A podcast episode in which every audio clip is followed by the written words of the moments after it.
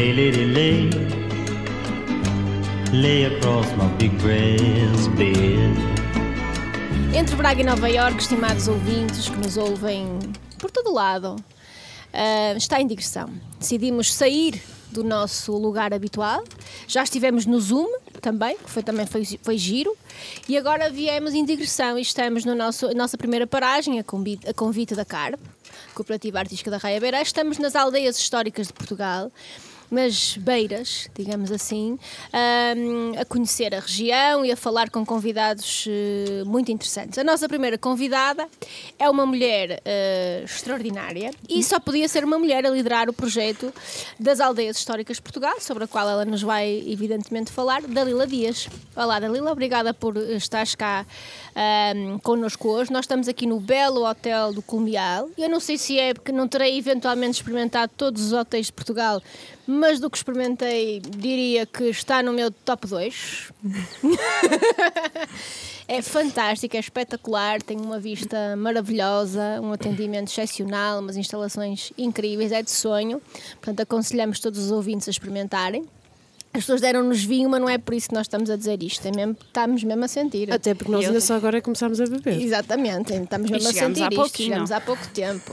Há pessoas na piscina, mas não somos nós que estamos. Não. Nós estamos, viemos trabalhar. Ora bem, Dalila, um, o que é que nós gostávamos de saber? Em primeiro lugar, um, o projeto das Aldeias Históricas de Portugal um, existe, pelo menos uh, textualmente, formalmente, desde 91.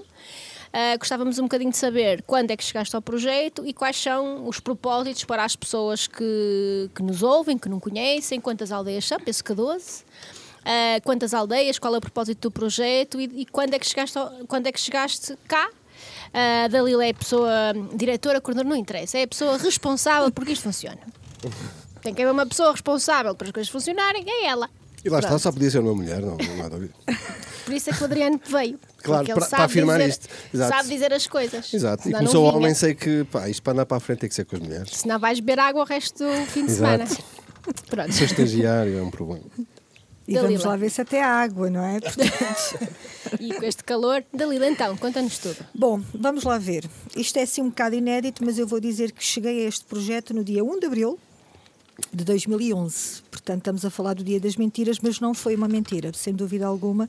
Já soma uma década e sem dúvida que vim numa perspectiva provisória, temporária, e de repente o temporário eh, de dois anos e meio transformou-se em 10, e espero eu, francamente, que se possa transformar em mais 10, porque é um projeto extremamente ambicioso, aliciante, desafiante, e acho que as mulheres eh, de facto gostam disso, de projetos muito desafiantes que superem inclusive aquilo que é a nossa capacidade, ou achamos nós a nossa capacidade, mas o que é certo é que temos demonstrado essa resiliência, competência e capacidade para fazer bem. Portanto, e nessa perspectiva, eh, dar-vos nota que neste momento, portanto, nós começamos com cerca de mais duas pessoas, portanto, éramos num total três pessoas, de repente passamos para duas, eh, e neste momento somos, somos dez, sete mulheres e três homens. Portanto, efetivamente, também a este nível estamos aqui a guarnecer-nos com uma equipa de mulheres. Ah, não é porque efetivamente é o género em si, mas porque se reconheceu naquelas pessoas que foram selecionadas como tendo essa competência para ajudar a fazer acontecer no território. Portanto, e isso é no que diz respeito ao desenvolvimento territorial e em concreto no desenvolvimento local e muito em concreto nesta região ou no interior, de facto é preciso esta garra, esta capacidade de fazer, eh, de liderar, de estabelecer parcerias, de articular eh, e de colocarmos todos a falar a uma só voz. E por vezes não é fácil. Portanto, eu acho que a sabedoria está um bocadinho aqui e nós temos tido essa capacidade. Portanto, somos uma equipa jovem, onde eu me incluo. Uh, portanto, e, e temos tido essa capacidade efetivamente de uh, fazer aqui as pontes necessárias, quer com a iniciativa privada, quer com a iniciativa pública, mas também as comunidades. Portanto, acima de tudo, é um projeto para pessoas uh, e nessa perspectiva nós nunca podemos esquecer, primeiro, o ADN que está aqui implicado nestas 12 aldeias históricas de Portugal e, segundo, isto, claro que é, é, do senso comum, não apenas nesta, neste território, mas um pouco de norte a sul do país, uh, que tem havido aqui um despovoamento acentuado. Portanto, e o nosso papel, essencialmente, é fazer com que quem vive tenha essa qualidade de vida, efetivamente, que também nas cidades se reclama e aqui não é diferente. Portanto, mas a par disso, uh, temos outros aspectos, outros atributos que eleva a qualidade de vida nesta região, sem dúvida alguma. Uh, desde logo a azáfama, eu, eu, eu sou-vos franca, eu estar tipo 5 minutos numa fila, para mim é começar a ficar descabelada, é? entrar aqui em tilt. E, e aqui eu não senti isso, portanto, temos muito trabalho efetivamente, trabalhamos muitas horas por dia, fins de semana, mas é uma qualidade de vida e um, e uma perspectiva de trabalho que não é trabalho, portanto, é, é aquilo que nós gostamos de fazer, é uma missão.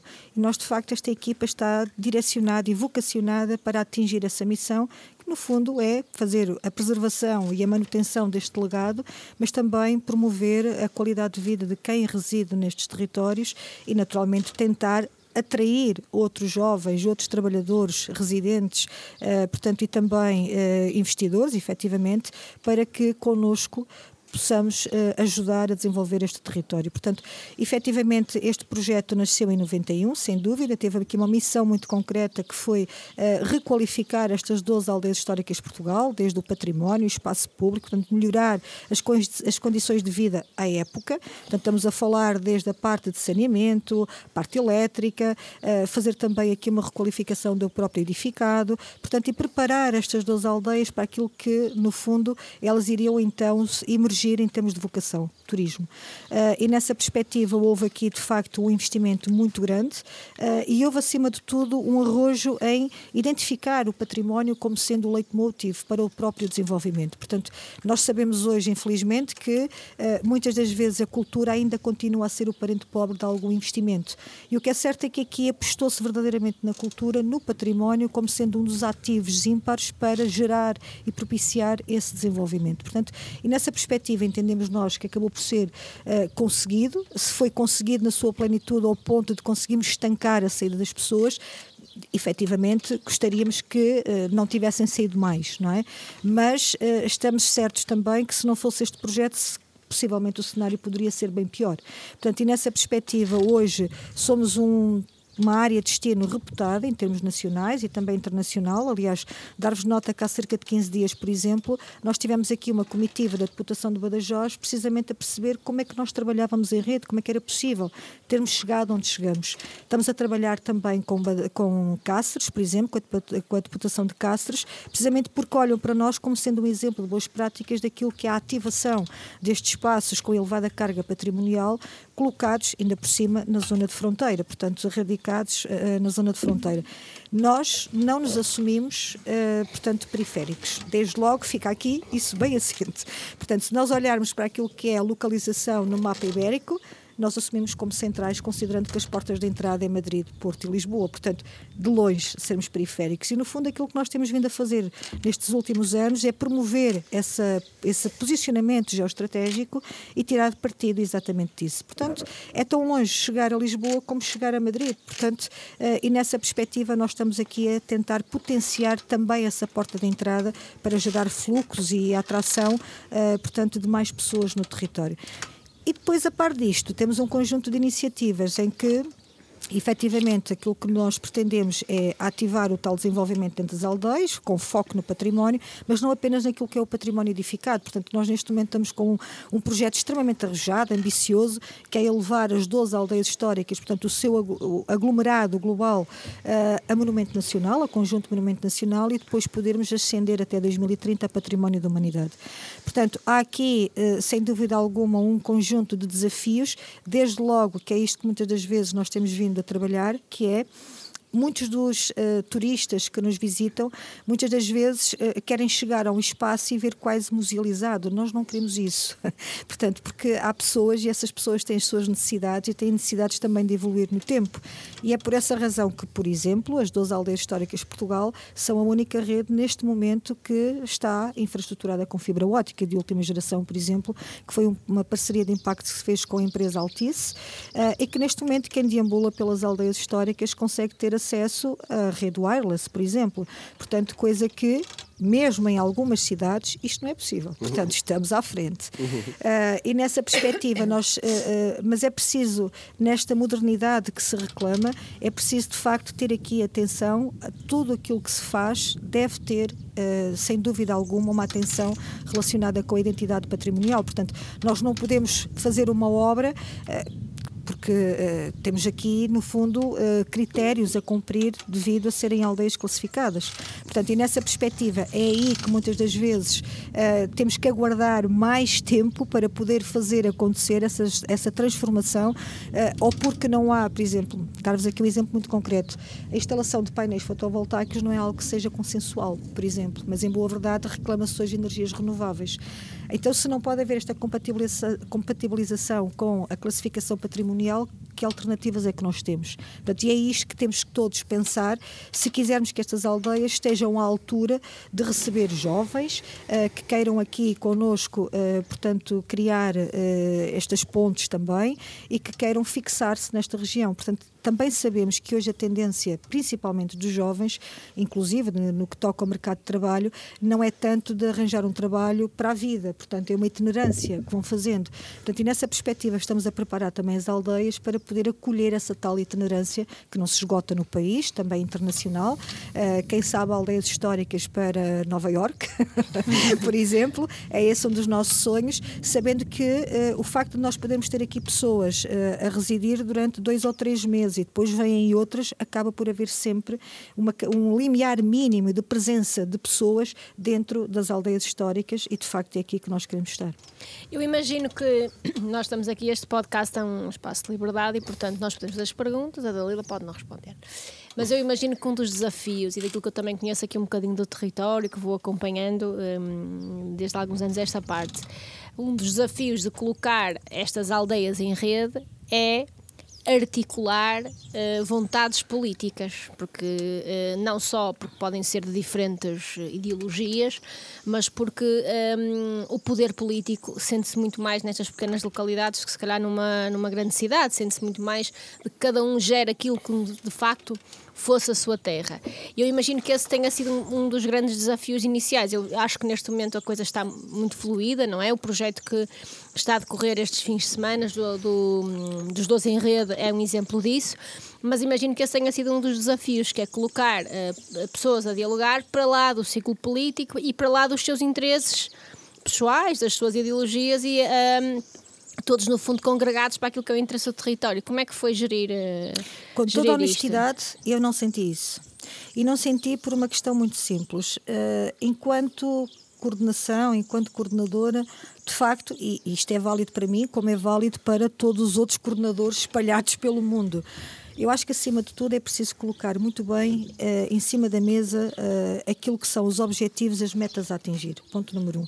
E se porventura nós identificarmos com clareza uh, que a soma das partes, portanto, em boa verdade, é bem melhor do que agindo individualmente, eu acho que todos nós ficamos a ganhar. Portanto, há aqui uma ânsia de tal forma de gerar a tal competitividade no território que hoje qualquer autarca, inclusive de uma junta de freguesia, percebe que é muito melhor caminhando em rede do que propriamente de forma individual, porque senão tem os dias contados, não é?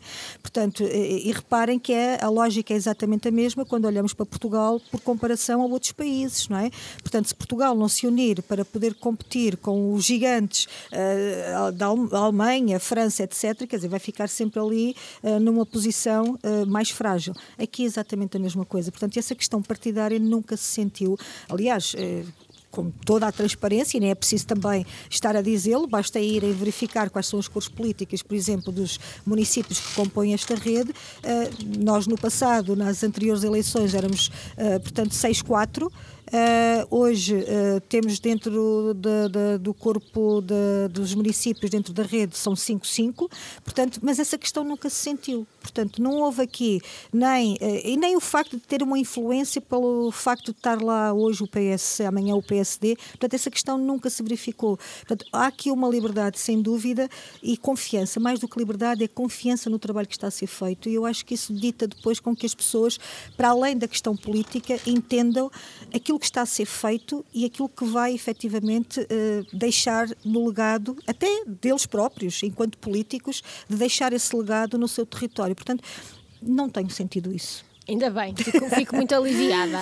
Um, outra pergunta que eu tinha para fazer, uma das, uma das um, questões muito interessantes uh, daqui das opções que têm sido tomadas em termos daquilo que são os projetos abraçados pelas aldeias históricas e acho que é interessante para as pessoas que estão, em, uh, que estão em casa ou, ou, não, porque eu sei que há pessoas que nos ouvem enquanto fazem jogging, portanto não estão, não estão em casa. As pessoas que nos estão a ouvir Passeio matinal. Nas suas, nas suas atividades. Eu acho que para jogging nós estamos bem.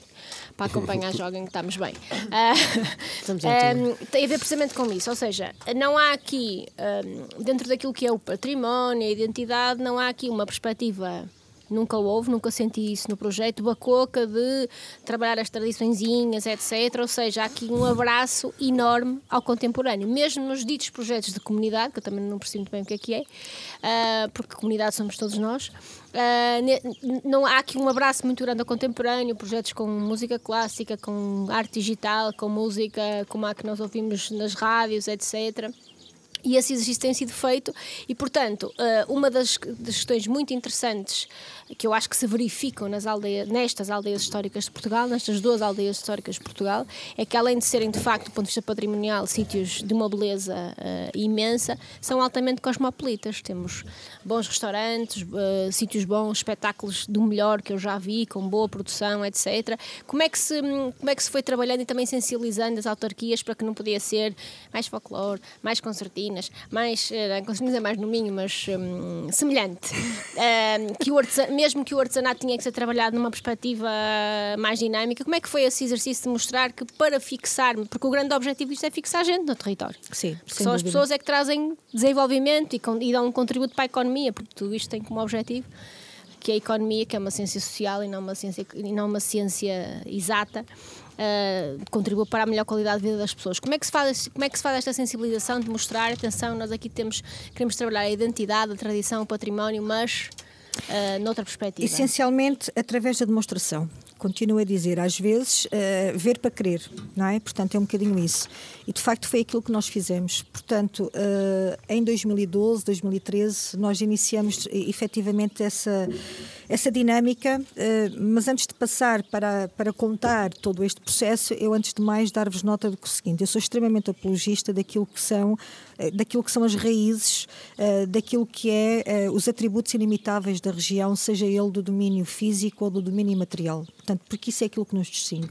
Não vale a pena nós estarmos a importar tradições, não vale a pena estarmos a importar outras dinâmicas se depois no território nada tem que ver com isso. Portanto, acima de tudo, para que as coisas tenham aqui uma fluidez e uma maior sustentabilidade, tem que ser da terra, portanto tem que estar cá. Uh, e nessa perspectiva nós utilizamos efetivamente essa matéria-prima, mas isto já tem que ver com modelos de gestão territorial.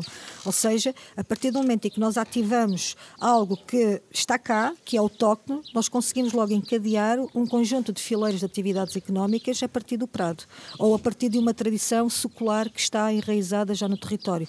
Depois, o que é que nos apraz aqui trazer para a tal contemporaneidade?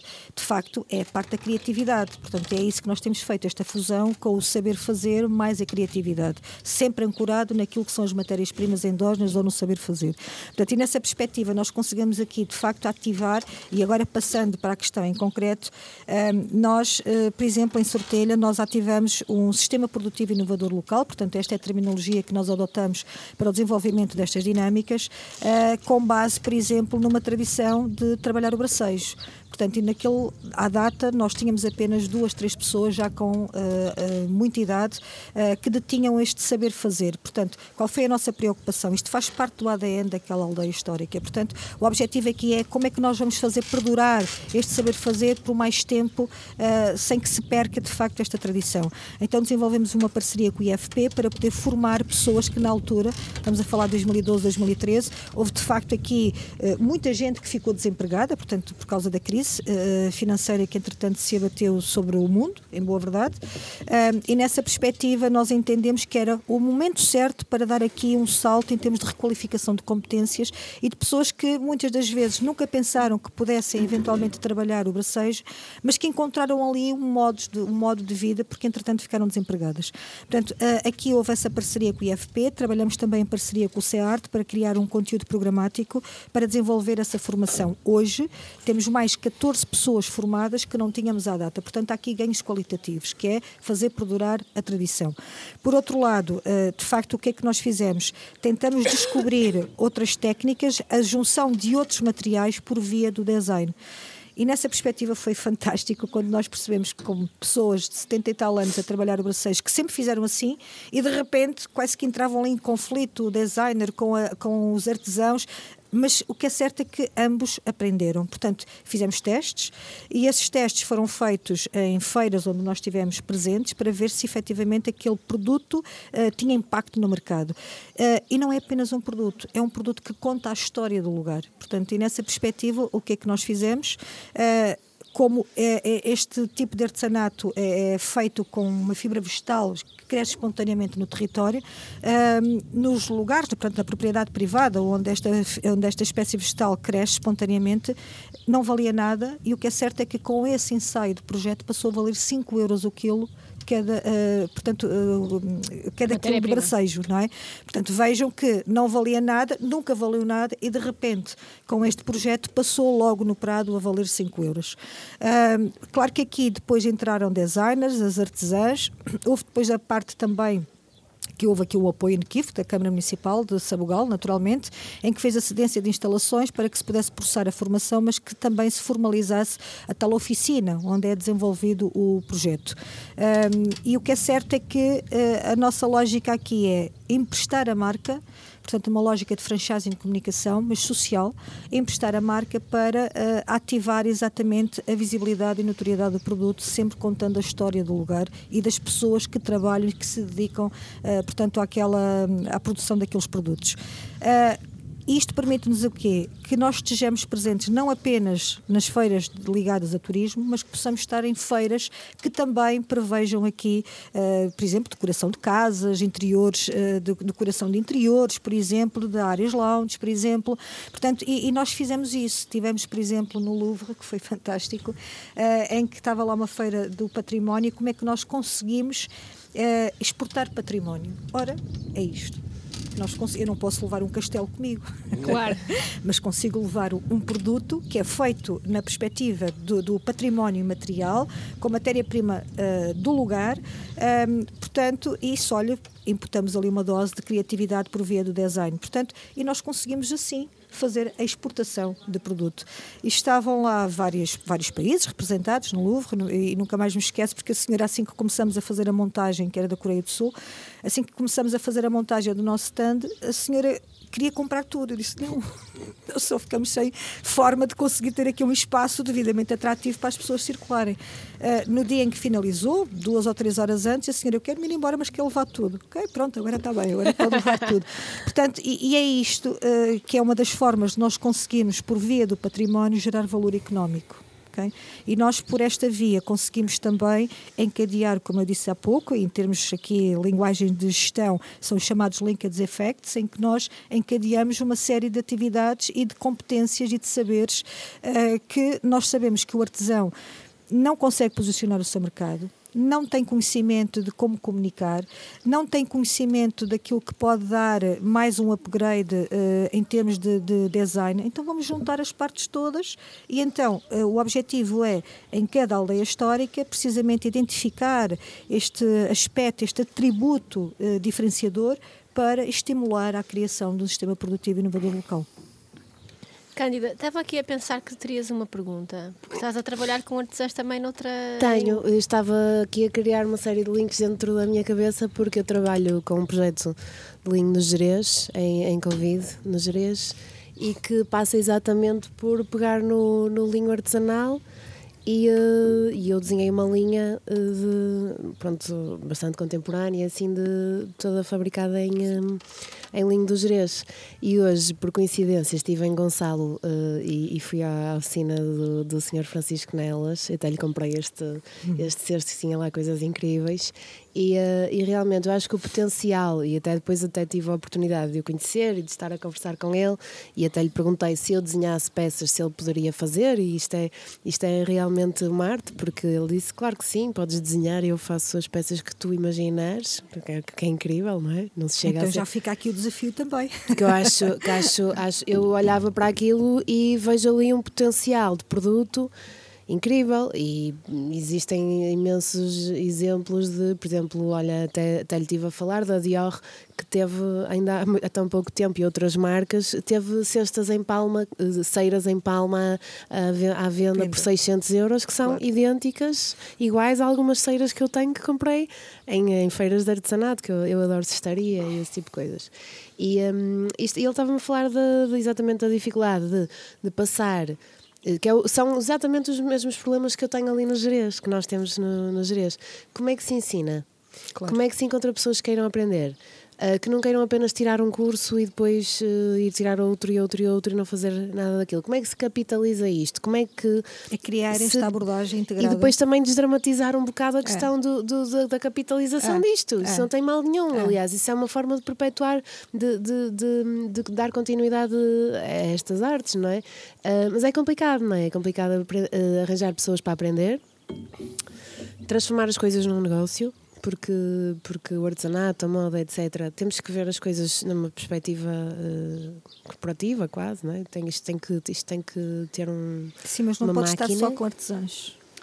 ah, exatamente. é- elas só sabem fazer. No Jerez, isto é, então nós estamos a fazer um projeto que não passa eh, só pelo artesanato, como é óbvio. Isto dá. passa pela formação, eh, passa por criar uma escola em que se aprenda do início ao fim como é que se faz, criação de marca. Eh, plataformas de distribuição, parcerias, eh, pronto, exportação, etc. Mas tem que haver um gestor. E, Tem que haver um exatamente. gestor No obrigatoriamente. Jerez existe uma, uma- um, um- sistema administrativo deste projeto. Claro. E isso é fundamental. É. Porque eu mesmo como designer também me deparo constantemente com, com isso. Uma coisa é ter talento, ideias Exato, e é assim. isso. Ah, que acho que existem eh, imensas pessoas em Portugal ah, com ideias excelentes. Ah, e depois falta sempre isso. Em moda, em Portugal, falta sempre É. isso. Falta como é que se capitaliza isto? Como é que se torna isto um negócio? Como é que Exato. um negócio ah, se torna rentável?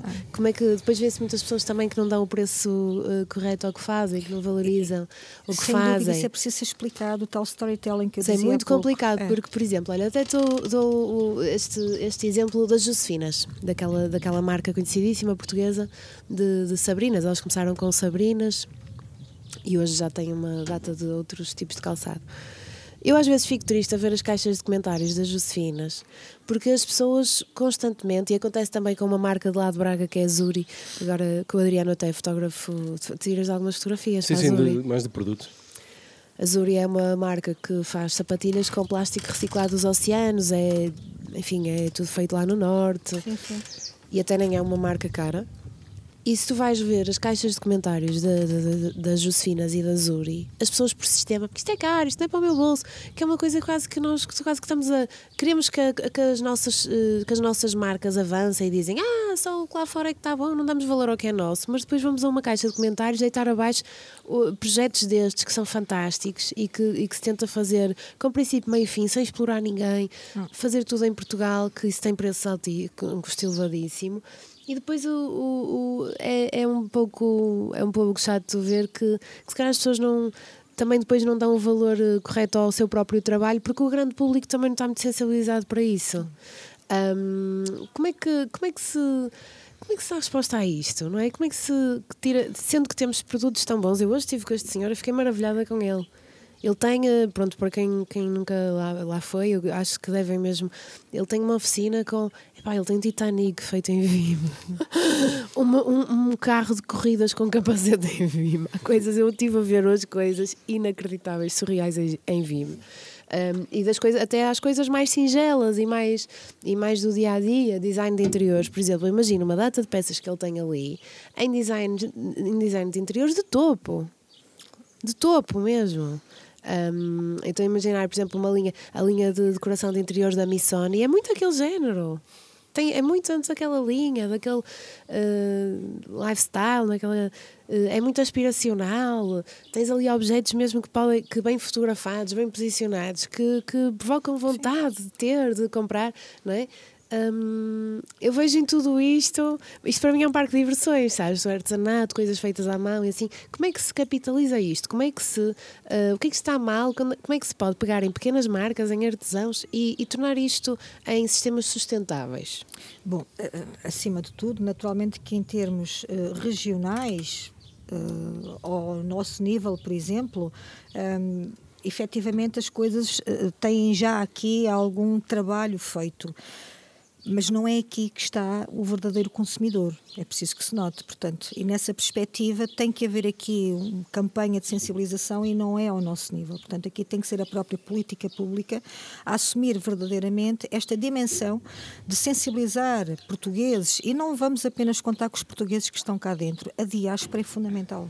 Portanto, uh, isto porquê? Porque nós também sabemos que não temos o ordenado mínimo de charneira, portanto, de ser uma coisa XPTO, não é verdade. Mas nós temos outros portugueses que efetivamente têm outro rendimento, tão somente com o ordenado mínimo, por comparação aqui a Portugal, que é uh, muito, muito superior. Portanto, e nessa perspectiva, acho que faz parte, uh, e eu senti isso, reparem, quando quando cheguei a este projeto, e já antes conhecia, não conhecia a totalidade das aldeias, é certo? Conhecia, diria, metade das aldeias, mas senti sempre uma nostalgia imensa da parte das comunidades. Portanto, nós essencialmente tivemos que trabalhar muito e o 12 Enredo, o ciclo 12 Enredo, vai muito nesse sentido de estimular sentimentos de pertença. Portanto, acima de tudo, as pessoas têm que acreditar naquilo que fazem, uh, têm que saber que aquilo que fazem é reconhecido e falta isso a Portugal. Ainda continua a faltar isso a Portugal. Acho que já se está muito a fazer isso. Reparem que durante anos a fio, por exemplo, o turismo ou Portugal era conhecido essencialmente como sol e praia. É? Portanto, só agora, há coisa de quê? De quatro, cinco anos, é que se começa a dar uma nova visão do turismo no interior. Não é? Portanto, relativamente a Portugal, eu acho que falta cada vez mais apostar nisso. Depois é preciso também ter em conta o seguinte: Uh, isto já estudos, não sou eu que estou a dizer, portanto, basta ir, por exemplo, à plataforma mundial da parte do empreendedorismo, por exemplo, e percebes o quanto a cultura portuguesa é avessa ao, ao empreendedorismo. Enquanto que nos Estados Unidos, se falhar uma, duas, três, quatro vezes, ok, levantam-se e continuam a tentar, caem, levantam-se e continuam a tentar. Aqui não.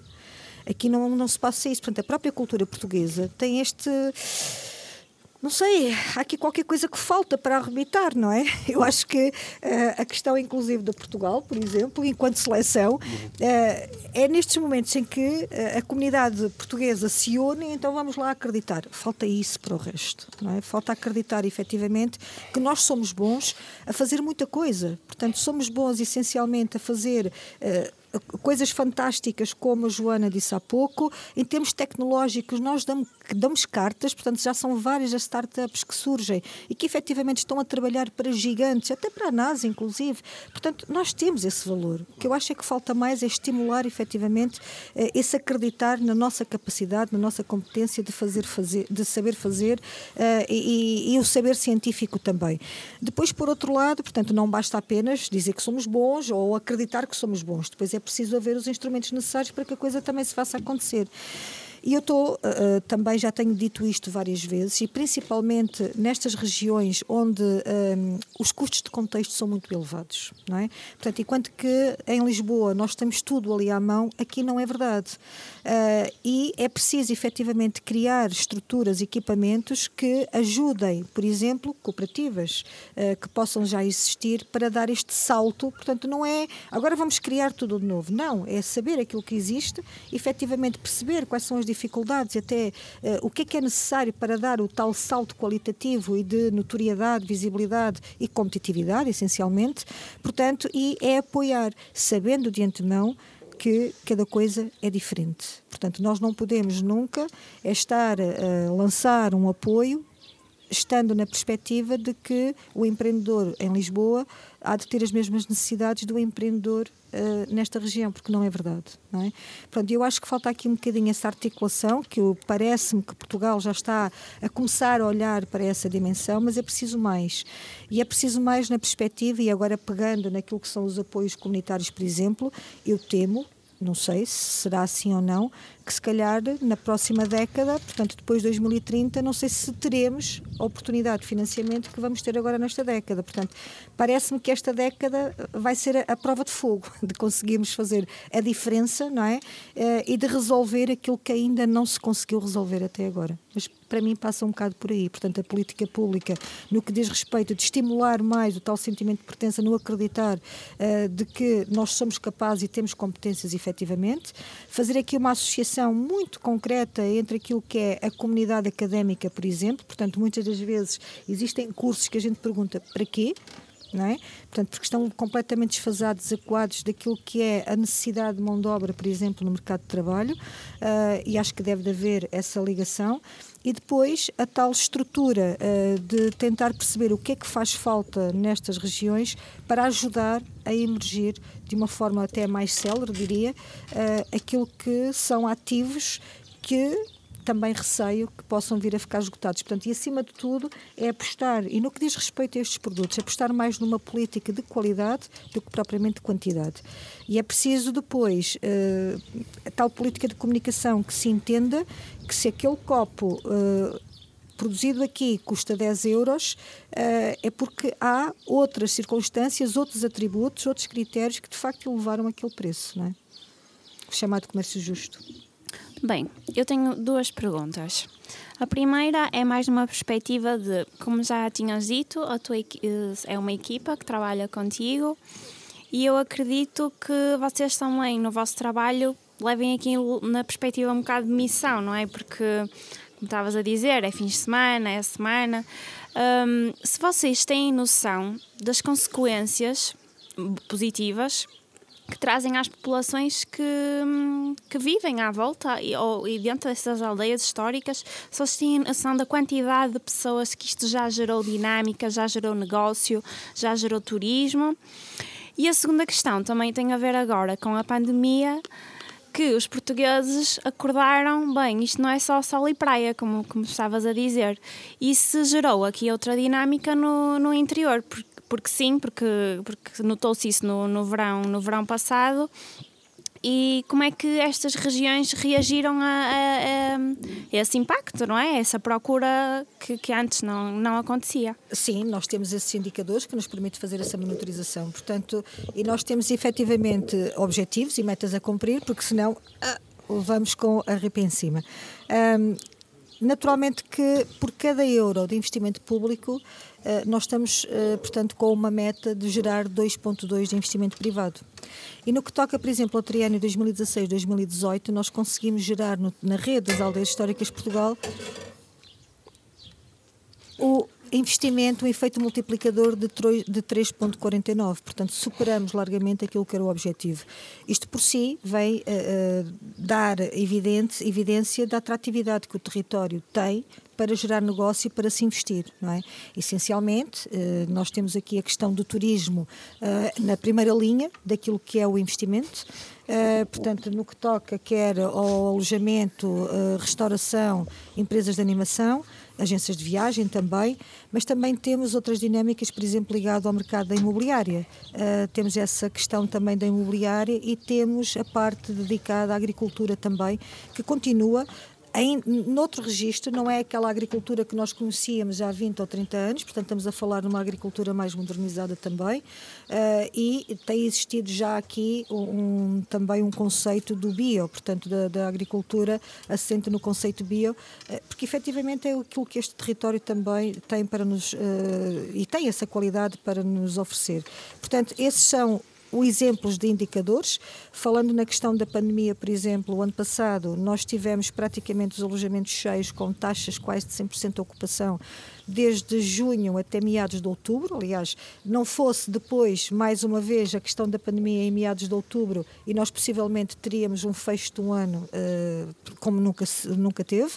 E com uma particularidade que, inclusive, alguns agentes económicos nos diziam: tivemos menos mas com outro valor acrescentado.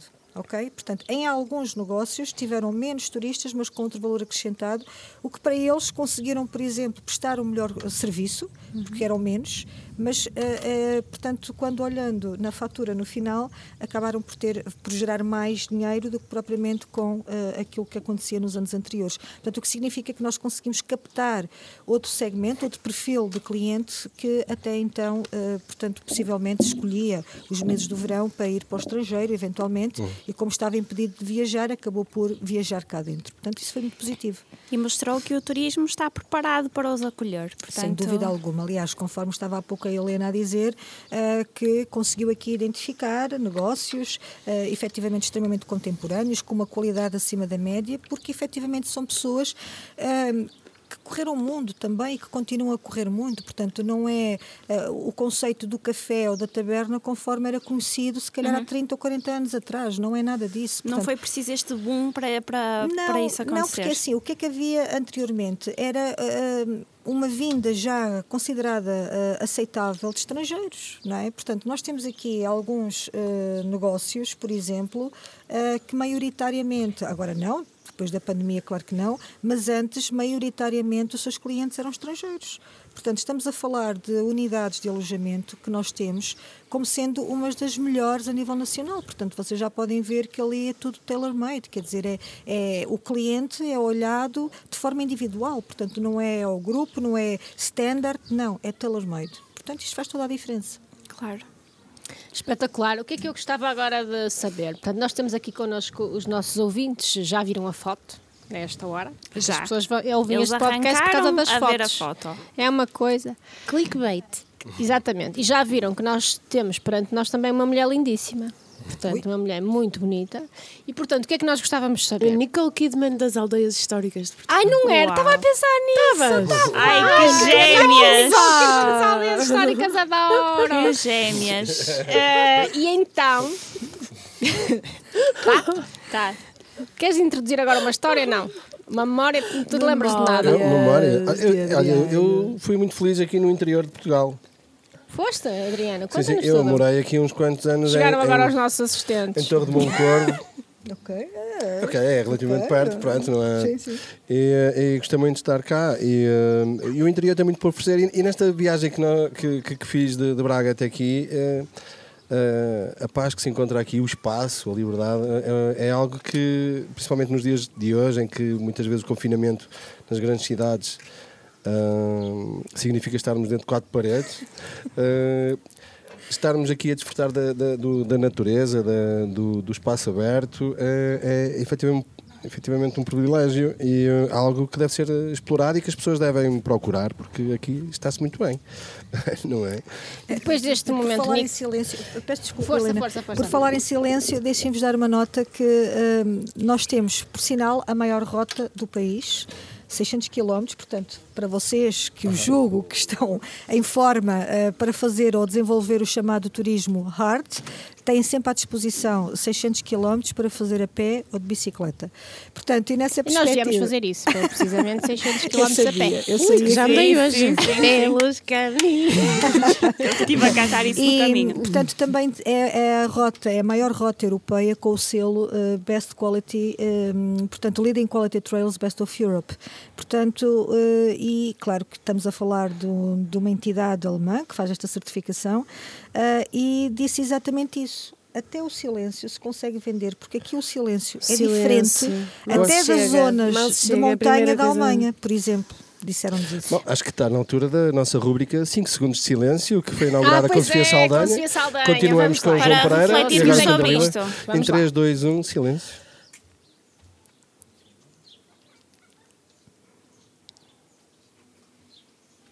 Este é o silêncio. É maravilhoso. É muito Do maravilhoso aqui, eh, do Colonial.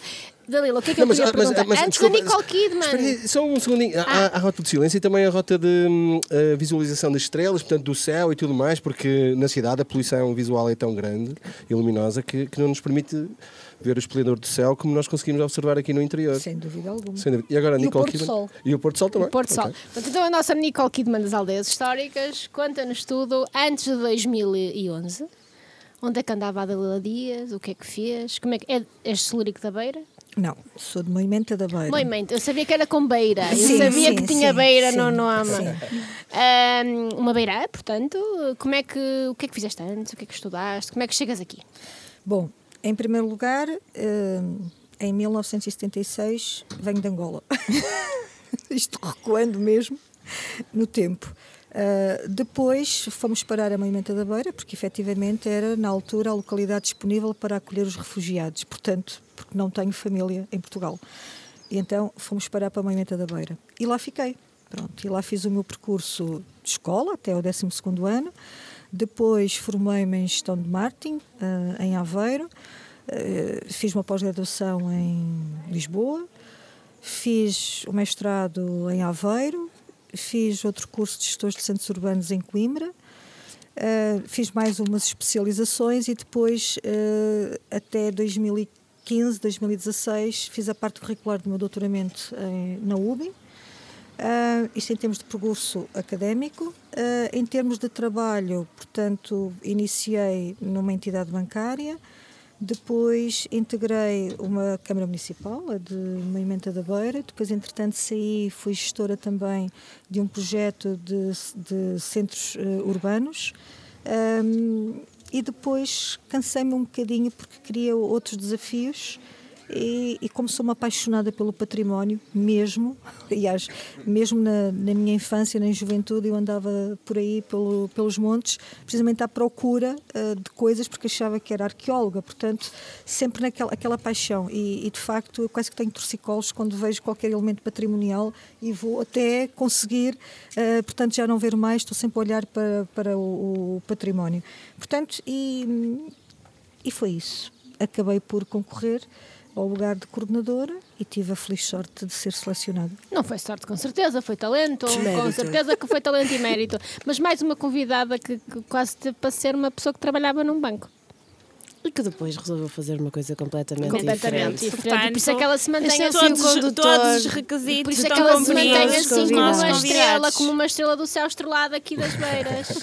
Gostaram agora? Foi bom? Foi. Foi ótimo. Foi espectacular, não foi? foi? Olha, muito bom. aqui de Mandas Beiras é excelente. Vai ser o título Vai do episódio. ser o título. Mas também estavas a pensar mesmo. bom coisas para o futuro. Desafios, agora para terminar, mas desafios das aldeias históricas de Portugal para o futuro. O que é que se prevê para esta década de financiamentos? Quais são os eixos estratégicos? Muito bem. Bom, de facto. Depois desta uh, galhofada. nós temos uh, a médio prazo a meta de conseguirmos elevar todas as aldeias a conjunto monumento nacional e depois até 2030 a património da humanidade. Sendo que, uh, portanto, estas são as tais metas, mas há muito para se fazer nestes intervalos. Portanto, desde logo, nós queremos assumir como smart na área do património. Ou seja, muitas das vezes assume-se o smart muito ligado à tecnologia. Nós entendemos a tecnologia como um meio para fazer acontecer e não um fim em si mesmo. Portanto, e nessa perspectiva, o que é que nós queremos é uh, como intervir em uh, localidades ou em espaços com elevada carga patrimonial. Portanto, como é que se consegue fazer uh, conviver o equilíbrio entre modernidade e a identidade patrimonial? É este o desafio que se nos impõe. Uh, e que nós queremos efetivamente trabalhar, aliás, já desenhamos e, e, foi aprovado o nosso referencial, nomeadamente andamos aldeia a aldeia a perguntar às comunidades, aos agentes privados e públicos o que é que. O que é que efetivamente acham que é uma aldeia histórica de Portugal e o que é que querem que seja a aldeia histórica do futuro. Uh, e com base nessa informação que as pessoas nos passaram, nós uh, fizemos um referencial do que é uma aldeia histórica de Portugal, o seu plano de gestão, e agora o objetivo de facto é também uh, identificarmos novas soluções, sempre ambientalmente sustentáveis.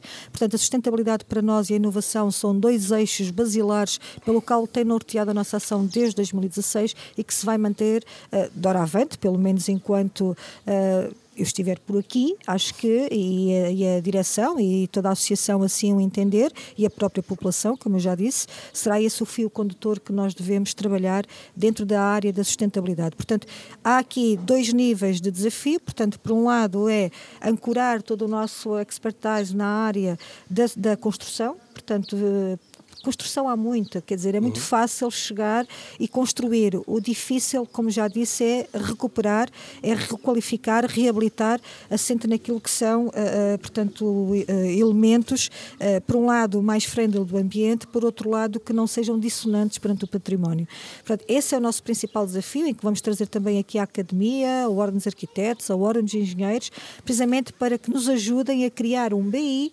daquilo que deve ser a transformação de um imóvel para a habitação, para a atividade económica, da questão de serviços. Portanto, muitas das vezes encontram-se soluções que são mais caras, que são mais penosas para o ambiente e que termicamente ou acusticamente até não são as mais aconselháveis. Portanto, é esse trabalho que nós vamos desenvolver. Naturalmente que temos também como parceira a Direção Regional da Cultura do Centro, que está connosco a desenvolver também as propostas de classificação para o Conjunto Monumento Nacional e, acima de tudo, uh, ampliar uh, portanto, o trabalho que já temos vindo a fazer na acessibilidade. Portanto, queremos que sejam 12 aldeias históricas assentes no crescimento inclusivo, sustentável e inteligente.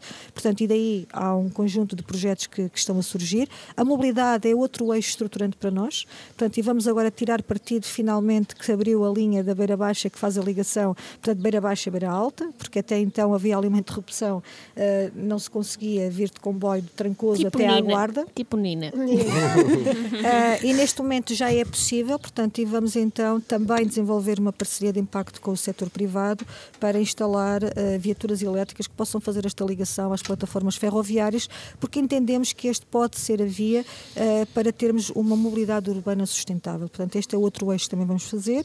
Uh, e esse até já vai acontecer este ano, portanto, vamos apenas é fazer um caso piloto para depois replicar no contexto das outras aldeias. Uh, há a questão que para nós também aqui é determinante, e também já estamos a desenvolver esse projeto com a Deputação de Cáceres, que é olhar para este território numa escala ibérica.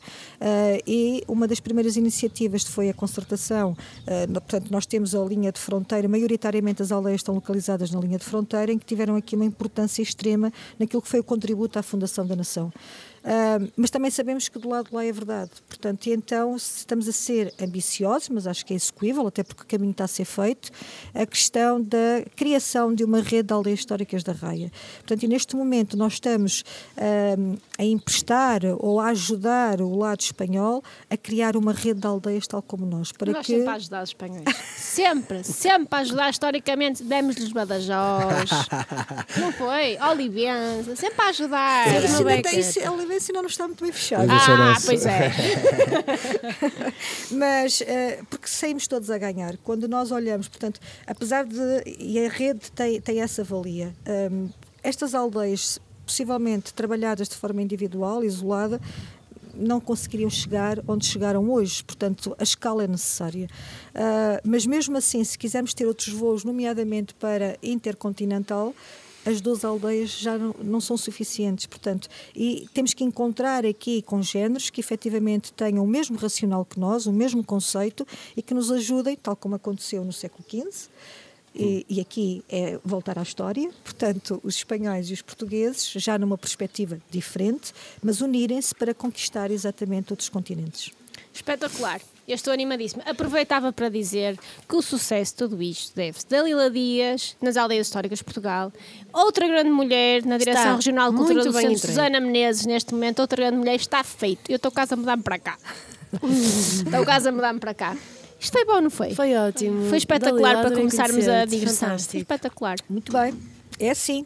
As pessoas não são propriamente do Norte, é uma costela do Norte, da Beira, mas há aqui outra questão que é a informalidade.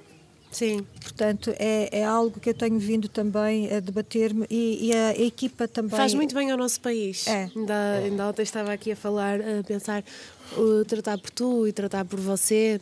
É? Em inglês, eu uh, tenho formação em inglês, não existe isso. E então há alguma informalidade, às vezes não quer dizer falta de, de respeito, respeito, e abre de muitas portas e facilita muito as coisas. De todo.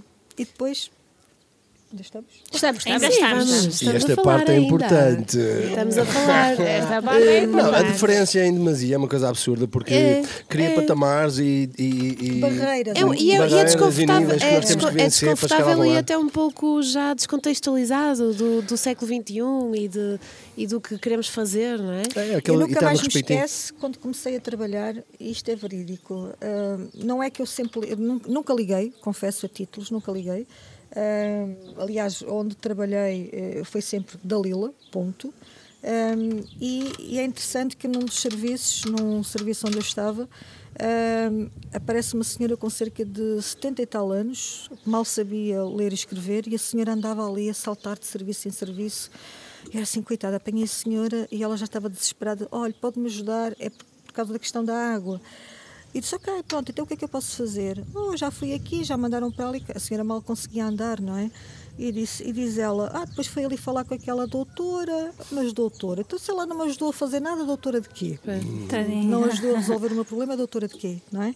Portanto, eu disse, não, de facto, para que é que querem os DR se depois aquilo que é efetivamente o, o lado que lhes compete não, não conseguem fazê-lo? E o que é incrível é que, olha, quando andava na escola eu eh, era super boa aluna e estudei mais tarde, estudei letras, estudei inglês e alemão, mas eu sempre gostei muito feito de costurar. E lembro-me uma vez, no sétimo ano, disse, que, disse na escola que gostava de, de costurar. E há um rapaz da, da minha turma que estava sentado à minha frente e que se vira para trás e me diz assim: ah, até devias ter vergonha, que és assim toda boa aluna e não sei quê, e dizer que, que, que gostas de costurar, mas queres quê? Queres ser costureira? e eh, nessa altura, nessa altura havia muito. hum, não- foi quando se deixou de valorizar estas coisas, ser sapateiro, ser costureiro, ser soldador, Pois. essas coisas. E hoje em dia, tu não fazes ideia do- do- da dificuldade que é encontrar pessoas para costurar. En- Encontrar eh, bons, artis, bons artesãos É, é para verdade. fazer eh, coisas em cabedal, para fazer peças exclusivas, para desenhar, enf- enfim, para executar. Uma boa costureira vive muito bem. Ah, e de que maneira? E de que maneira? Vive muito Sim, bem. sim, sim. Uma pessoa que seja uma grande artista na costura, que atenção, para ser um, um bom cesteiro, para ser um excelente costureiro, sapateiro, etc., é preciso ser altamente inteligente.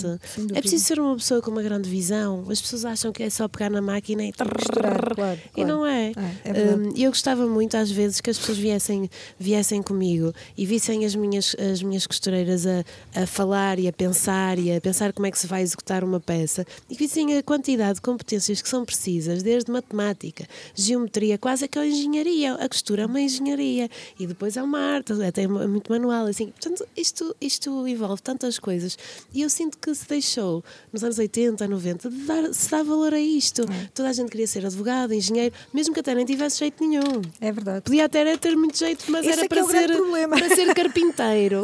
mas não, não, ia, não ia para carpintaria. É, é a noção de, de, de autoestima que também mudou com o tempo, não é? Agora, autoestima. E isto como é está relacionado com a tal informalidade e com os autores não sei o quê. Mas sabem o que é que está menos valorizado? São as pessoas que estão a segurar no guarda-sol para nós não estarmos aqui a.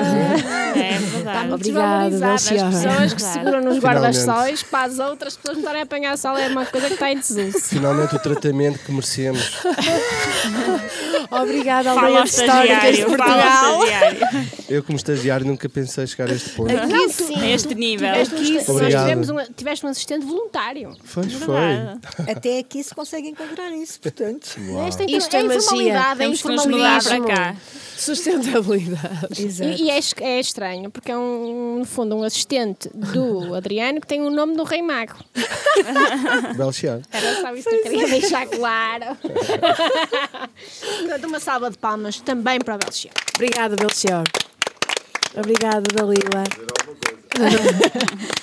Dalila, muito obrigada por ter Obrigada, estado cá connosco. Uh, nós vamos continuar a acompanhar, até por razões afetivas, o projeto das Aldeias Históricas de Portugal. Uh, nestes dias andaremos por aí. uh, comer e a beber também, porque também se faz muito bem por atentos. aqui, fiquem atentos. Um, é um prazer sempre uh, estar contigo e perceber e ficar tranquila de que enquanto o projeto estiver nas, Nas tuas tuas mãos, e na mãos. tua equipa, a Tudo coisa está vai, bem. a coisa se faz. E em 2030 isto será património da Unesco. Vamos para isso. Património Mundial.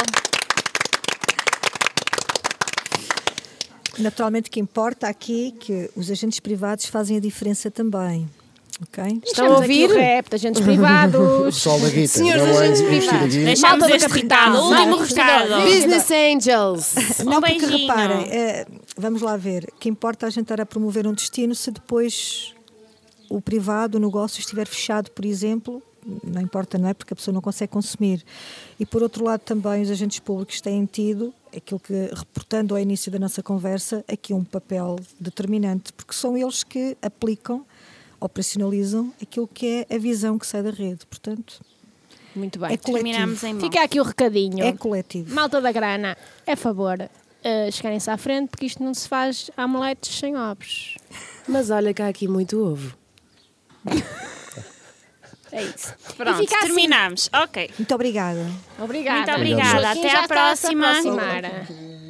Até à próxima. Obrigada. Obrigada. Até à próxima, obrigada. Palmas aqui. Que olhos lindos. E agora, esta, esta, esta malta que veio para aqui beber na vinho, piscina, teve na olha. piscina.